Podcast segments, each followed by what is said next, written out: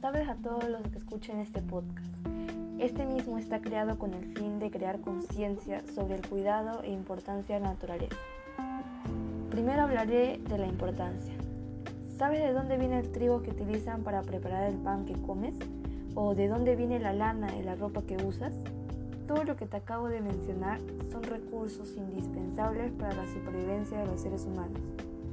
Y todos esos recursos los encontramos en la naturaleza, en el medio ambiente. Ahí es donde radica su importancia. Ahora hablaré sobre la igual e incluso más importancia que se le debe dar a su cuidado. Seguro ya te habrás dado cuenta que algo tan importante también debe ser cuidado con la misma importancia. Así que te voy a hablar de lo que está pasando actualmente con el medio ambiente.